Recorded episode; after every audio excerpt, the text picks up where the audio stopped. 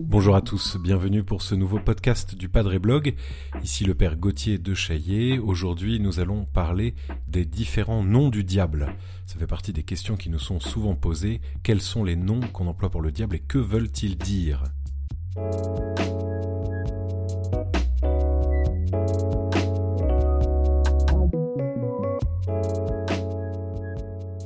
Alors bien sûr, le but euh, de la théologie et de la pensée euh, chrétienne, c'est de parler de Dieu. Et donc il faudrait éviter de parler trop souvent du diable ou de ne parler que de lui. Mais la Bible nous parle du diable, du mauvais esprit, celui qui lutte contre Dieu. Et donc euh, ça nous oblige quelque part à réfléchir sur lui. La première chose à dire, c'est que dans la théologie catholique, le diable n'est pas seulement une forme d'être symbolique, ce n'est pas seulement une projection imaginaire. Le diable, ça n'est pas le synonyme du mal. Le diable est un être euh, c'est un ange déchu. Alors on fera peut-être un, podcast plus tard sur euh, la nature du démon, euh, la nature du diable, les démons, etc.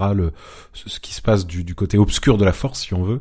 mais là, je voudrais juste me concentrer avec vous sur la question des noms, les différents noms qui sont employés pour parler de lui. Et alors une première chose à dire, c'est que ces noms employés pour parler du diable sont bien des noms qui désignent une seule et même entité. Ce ne sont pas des noms qui, pour nous chrétiens, euh, désignent un ensemble euh, comme un pandémonium, si vous voulez, un ensemble de personnes différentes. Ce sont bien des noms qui désignent toutes euh, le même, le diable. Alors, prenons-les euh, les uns après les autres. Il y a le nom le plus courant, le plus habituel, c'est justement le nom diable, le mot diable. Qu'est-ce qu'il veut dire? Eh bien, c'est un mot qui vient du grec, diabalo, diabalein. Euh, c'est un mot composé avec le verbe grec balein, qui veut dire lancer, jeter. Et donc, diabalein, ça veut dire jeter de part et d'autre.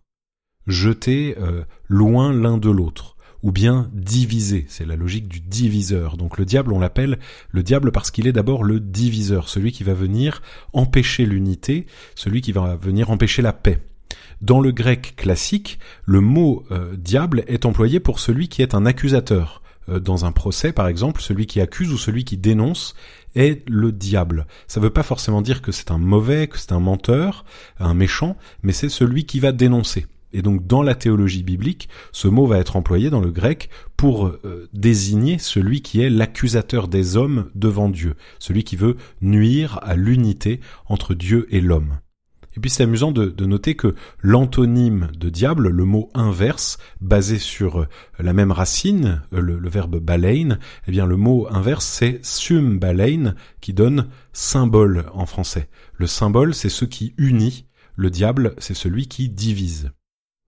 Un autre mot qu'on emploie habituellement, c'est Satan. Euh, Satan en hébreu, ça veut dire l'adversaire, celui qu'on combat ou celui qui nous combat. Il est employé de manière ordinaire pour parler des hommes qui sont des adversaires des autres hommes, par exemple dans le livre des Nombres au chapitre 22 ou bien dans le deuxième livre de Samuel au chapitre 19. Et puis, de manière plus particulière, il sera employé pour parler du chef des mauvais anges dans le livre de Job. C'est là qu'apparaît le nom Satan, Satan, pour parler du diable lui-même. Ensuite, un autre nom qui va être employé pour parler du diable, c'est le nom Lucifer. Lucifer, c'est un nom du latin pour le coup. Donc vous voyez, on a parlé de grec, hébreu, maintenant latin. Euh, c'est un mot latin qui vient euh, du verset 12 du chapitre 14 du livre d'Isaïe. Donc Isaïe 14, 12, euh, donc qui donne en français Comment es-tu tombé du ciel, étoile du matin, fils de l'aurore?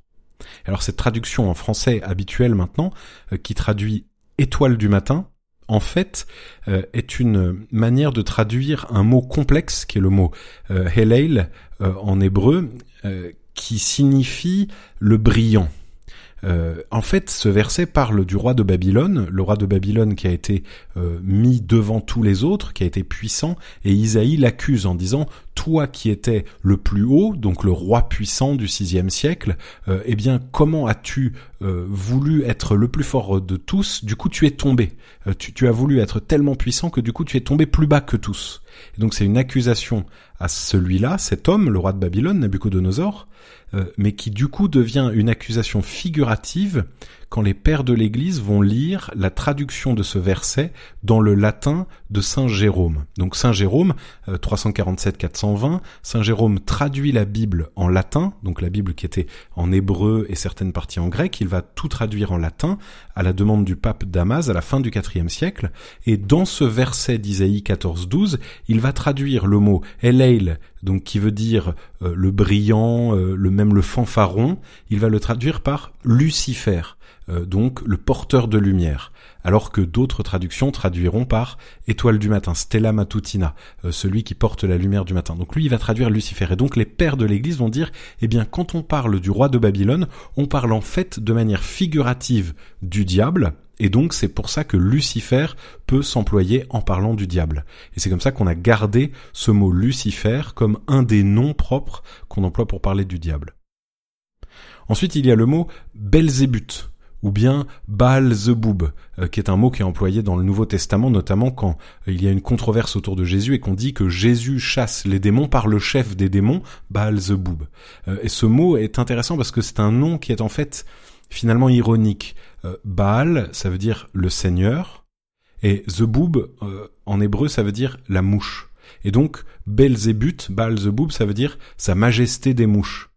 Euh, donc c'est une espèce de nom ironique, euh, un nom qui, qui est faussement euh, glorifiant, mais qui dit qu'en fait le diable n'est seigneur que des mouches, les démons qui sont fragiles, qui sont faibles et qui volent partout pour empêcher les hommes d'agir pour le bien, mais qui finalement ne les empêchent pas réellement d'arriver vers Dieu. Et d'ailleurs ce, ce, ce mot Sa Majesté des mouches, c'est le titre qui a été donné par William Golding à son roman en 1954, Sa Majesté des mouches, Lord of Flies, qui raconte l'histoire d'un d'un crash d'avion qui va générer euh, pour les survivants une espèce de société euh, complètement autocratique et euh, très négative autour d'une figure mystique, d'une tête de, de, cochon sauvage qui devient Sa Majesté des mouches, Balzebub, cette espèce de faux dieu qui empêche les hommes d'être libres.